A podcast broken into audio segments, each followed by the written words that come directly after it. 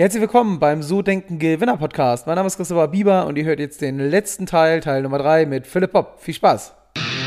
Die Bieber Vermögensberatung präsentiert den So Denken Gewinner Podcast.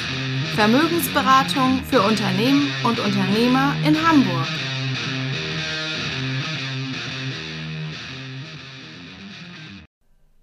Wie siehst du das mit dem Remote-Arbeiten? Es gibt ja mittlerweile, ich habe schon ähm, Interviews gehabt, wo dann Mitarbeiter weiß ich nicht, in anderen Ländern eingestellt worden sind, die noch nie in der Zentrale waren, die noch nie ihren Chef kennengelernt haben, die wirklich quasi während Corona aus Spanien, aus Italien, sonst wo arbeiten. Macht ihr das auch? Geht ihr auch den Weg? Oder ist bei euch wirklich noch so äh, das Thema, oder sagst du auch persönlich, hey, die müssen irgendwie in Berlin wohnen, die müssen hier zweimal die Woche reinkommen?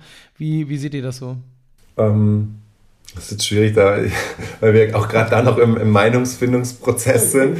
Aber ähm, ich glaube, ich glaube prinzipiell, dass es geht, so, dass es funktioniert. Ja. Ich glaube aber, dass es, dass es gut organisiert sein muss.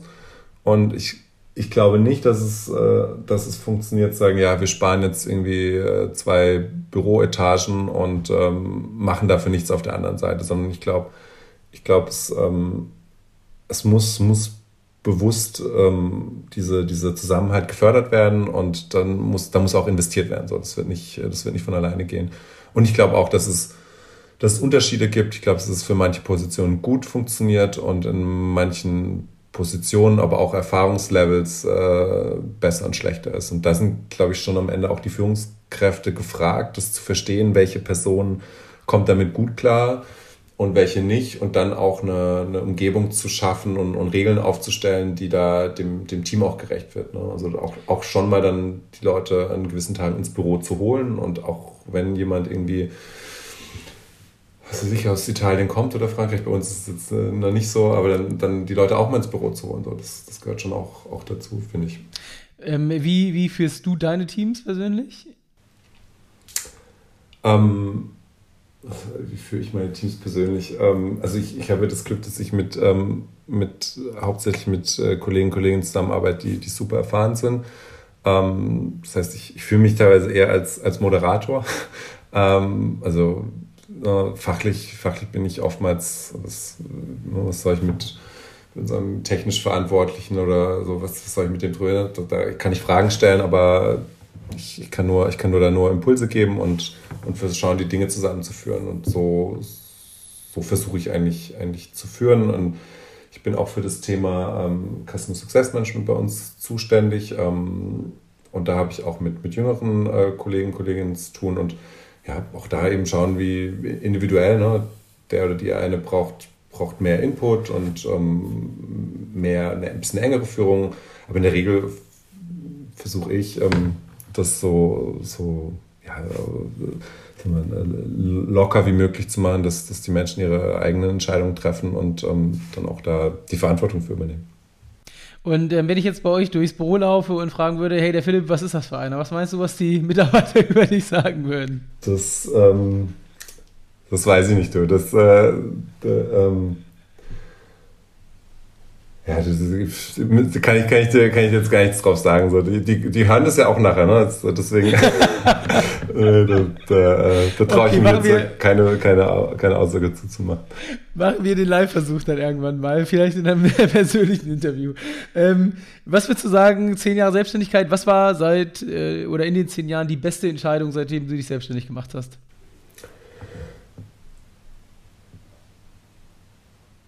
Also ich glaube, es gab, es gab nicht die eine beste Entscheidung, es gab immer für bestimmte Phasen ähm, ähm, richtige Entscheidungen, genauso viele falsche Entscheidungen, aber richtige Entscheidungen. Ich glaube, so was sich, was sich durch, durch alle Phasen durchzieht, war immer Geld auszugeben für sehr gute Mitarbeitende. So, ich glaube, das, das hat uns unterm Strich oder, oder auch mal Consultants, ne? also jetzt nicht irgendwie generell Unternehmensberatung, aber so ähm, Freelancer, die sich ein Thema angenommen haben und für über mehrere Monate mit uns dran gearbeitet haben, wirklich in die Tiefe rein.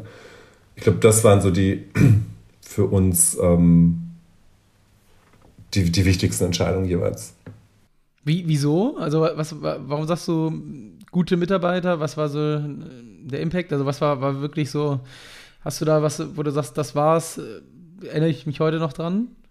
Ähm, ja, also ich meine, ne, also gute Mitarbeiter, wer, wer, ich würde sagen, alle Mitarbeiter sind gut, aber ich meine, damit meine ich erfahrene Mitarbeiter, also ne, Menschen, die schon woanders irgendwie fünf oder zehn oder 15 Jahre gearbeitet haben und wirklich ähm, Erfahrung mit reinbringen. Und da haben wir in, in fast allen Bereichen ähm, Menschen dazugeholt, sei es im, im Tech-Bereich, sei es im Marketing, im Vertrieb, die, ähm, die wirklich reingekommen sind und Dinge verändert haben. Und ähm, ähm, auch Dinge bestätigt haben, wo wir immer unsicher waren. Ne? Könnte man es, sollten wir es vielleicht anders machen und und ähm, ja, das, das ist wirklich, das ist eigentlich in fast, fast jedem Bereich ist es so.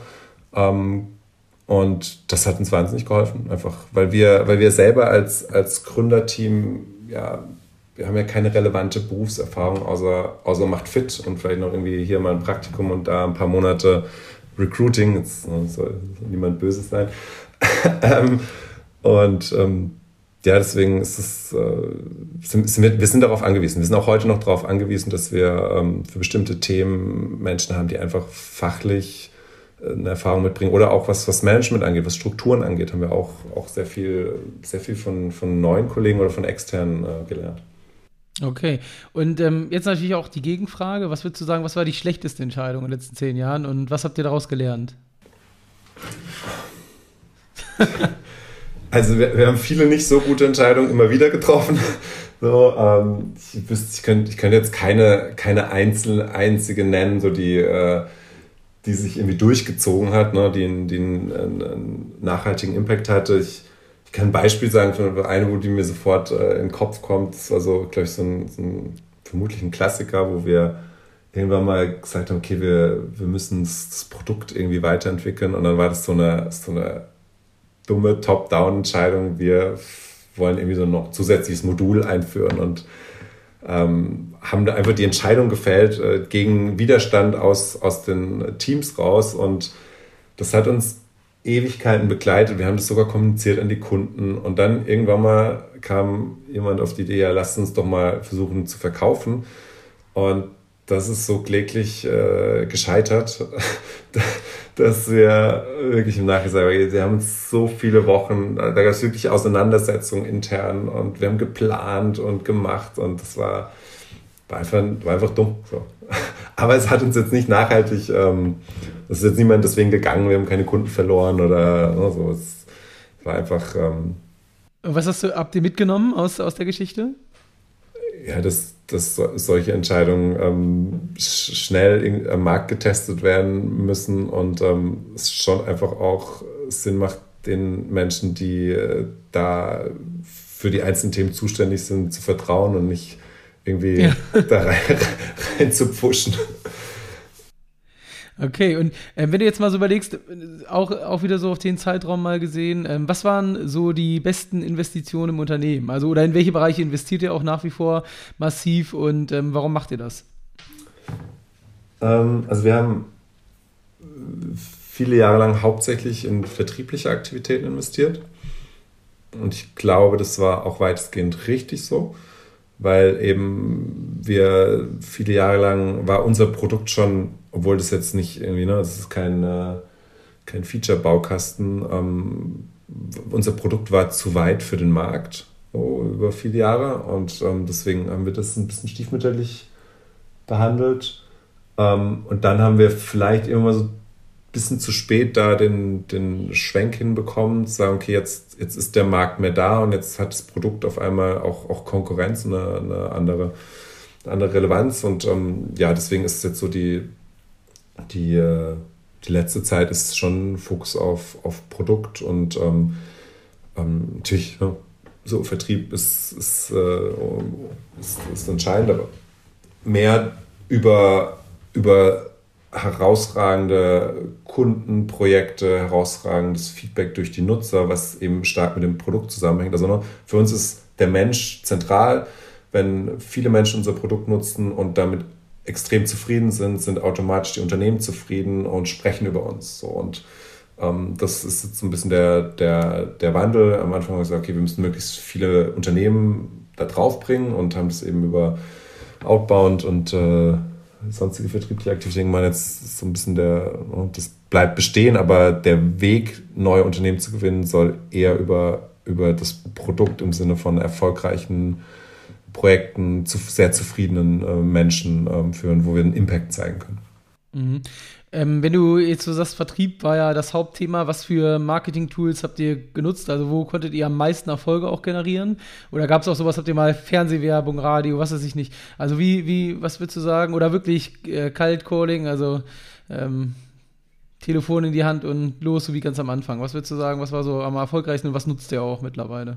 Ja, also in, der ersten Phase war das das Cold Calling ähm, und dann ähm, hat sich für uns über, über Jahre hinweg war das äh, unser, unser Outbound-Aktivitäten äh, waren erfolgreich. Da haben wir ähm, eben viel, viel Content und also wir haben Kampagnen gefahren an, an die Entscheider und haben ähm, uns da eben so durch, durch die Organisation navigiert, also haben Rückmeldungen auf, auf Kampagnen bekommen, wo wir dann eben die dann in den, in den Funnel rein, reingeworfen haben. Und das ist heute auch noch, läuft auch noch sehr, sehr gut.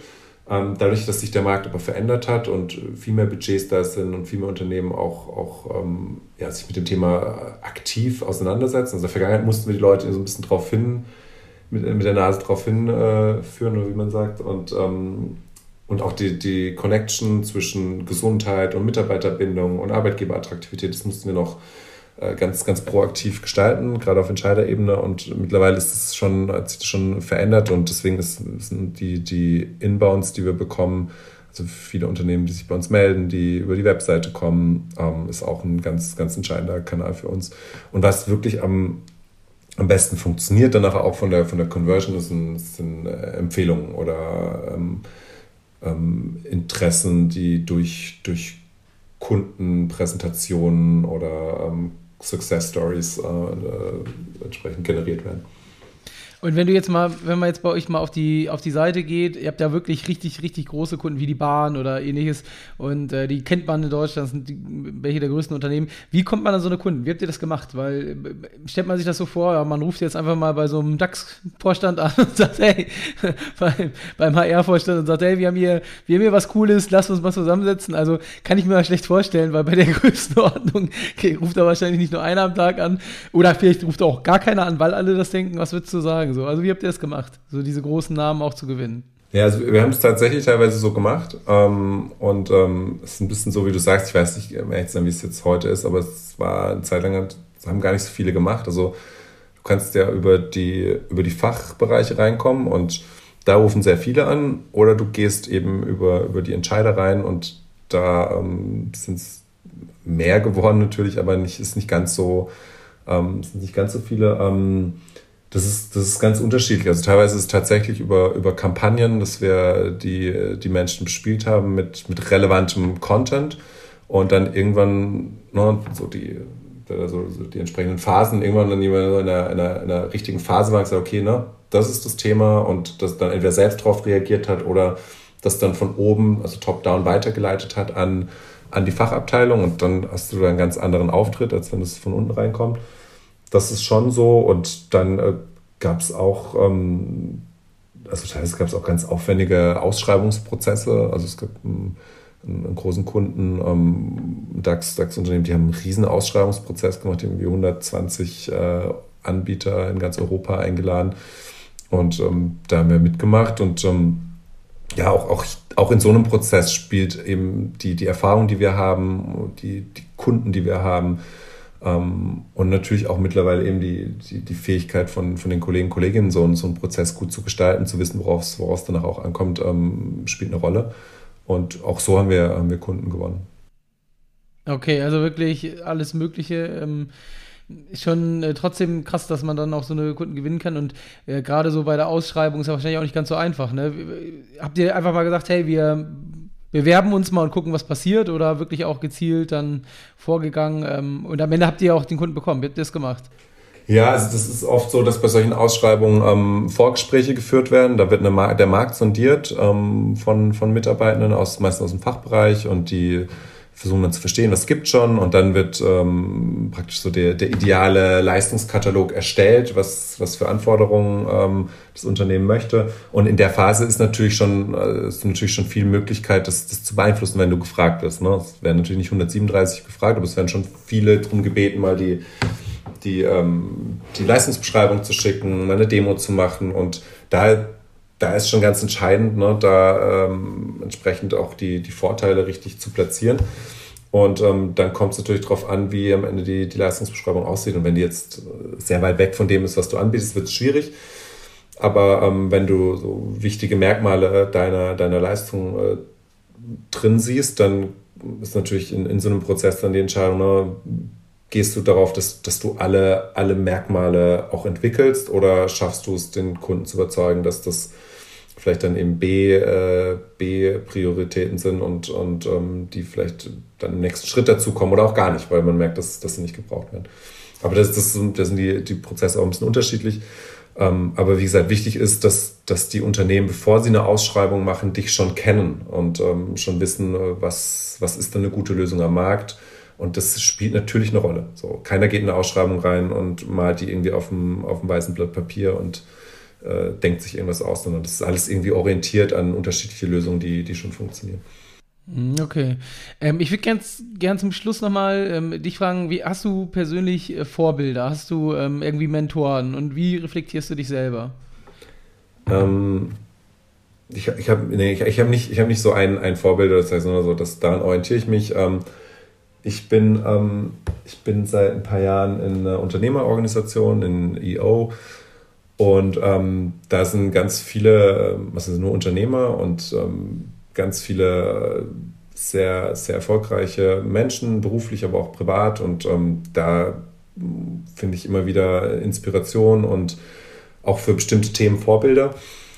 Ähm, und da ist auch, ähm, äh, das ist auch der Raum, also der explizite Raum zur Reflexion. Ähm, so der wird einmal im Monat eben bist du praktisch gezwungen zu, zu reflektieren. Ähm, und sonst, ähm, ja, ich, ich, ich glaube, ich bin da, ich, ich mache auch Coaching und ich bin da schon, ähm, bin da schon ähm, bewusst unterwegs und versuche das zu tun und ähm, bin, auch, bin da auch offen für Feedback aus, aus, aus dem Kollegenkreis oder schaue ich schon, dass ich, dass ich da nicht ähm, irgendwie ein Ego, Ego, eine Ego-Tour mache.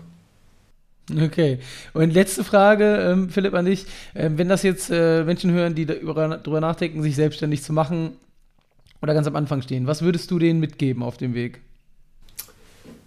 Ähm, wie gesagt, ich habe es jetzt einmal gemacht, so ich auch hier ähm, kann, nur, kann nur sagen, was, was bei uns wichtig war. Ich, ich glaube, so, ne, eben, du musst kein Steve Jobs sein, um, um Unternehmen zu gründen ähm, ich glaube, das, das, das kann im Ende jeder und wenn da irgendwelche Eigenschaften fehlen oder Fähigkeiten, dann kann man die über, über Mitgründer auch, auch dazu holen.